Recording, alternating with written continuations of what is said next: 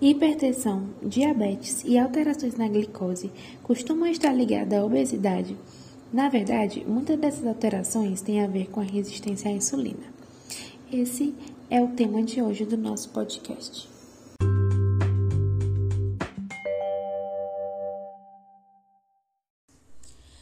Sou Ivna Gouveia e vamos começar nosso assunto sobre síndrome metabólica juntos das minhas companheiras Iana Kemily e Tainá de Oliveira, estudantes concludentes do curso de Estética e Cosmética da Unifametro. Então, vamos iniciar explicando para nossos ouvintes o que é a síndrome metabólica. Olá, boa noite a todos. Então, vamos lá. Síndrome são vários fatores desencadeados por um fator, e esse fator na síndrome metabólica é a obesidade. A adoção de um estilo de vida saudável está intimamente relacionada à melhora da qualidade de vida e interfere de forma positiva no controle dos fatores de riscos cardiovasculares.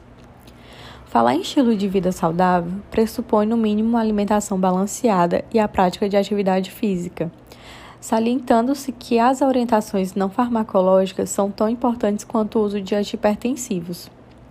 A redução da atividade física associada aos hábitos alimentares que privilegiam a ingestão de alimentos industrializados, como o aumento de consumo de refrigerantes e bebidas alcoólicas e a diminuição de gasto de energia no trabalho favorece o surgimento da obesidade, o aumento da dislipidemia e a hipertensão arterial sistêmica.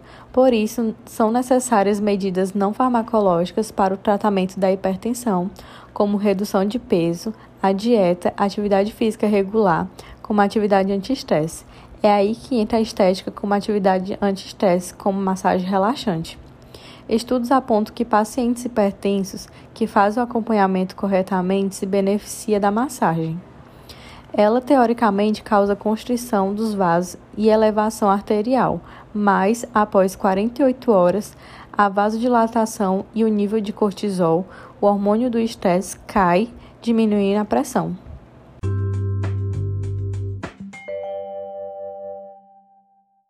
Então, a obesidade, ela leva o quê? Ela leva a dor de caminhar, artrose, comprometendo a mobilidade. E aí, o que isso tudo gera? Gera um aumento da obesidade com o passar do tempo. Outra característica importante da síndrome metabólica é que ela leva o indivíduo a ter apneia do sono, ao ronco, ou seja, o mesmo não tem uma boa noite de sono, o que desencadeia a ansiedade, a depressão e acaba consumindo mais alimentos durante o dia. E esse consumo exagerado desses produtos industrializados acarreta em fatores trombóticos, por exemplo, AVC isquisêmico ou hemorrágico, comprometendo o que falamos antes, a qualidade de vida do indivíduo, ou impedindo mesmo de se locomover com mais facilidade e ficando preso por muitas vezes em uma cama dependente de alguém. Outro fator importante é a chamada gordura no fígado. Ela é oriunda desse aumento do consumo, onde calorias e essas gorduras no fundo é chamada de esteatose hepática. E ela, com o passar do tempo, pode evoluir para um processo inflamatório no fígado, que pode gerar uma fibrose ou uma cirrose hepática. Então, são muitas as comorbidades relacionadas à obesidade que desencadeia as síndromes. Esse conjunto de sinais que vai comprometer a qualidade de vida de cada um.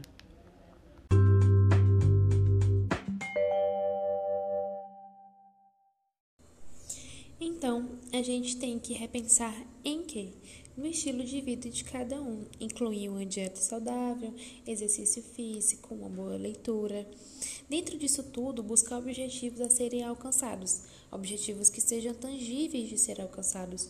Por isso, um bom acompanhamento de um nutricionista e um profissional de estética para associação de ambos, com protocolos personalizados visando o estilo de vida de cada paciente Indo de uma alimentação saudável, procedimentos estéticos corporais para redução de gordura e relaxamento mental e físico, juntamente à atividade física, geram um resultado satisfatório, visando que, apesar de tudo, é de suma importância trabalhar a mente e o corpo junto.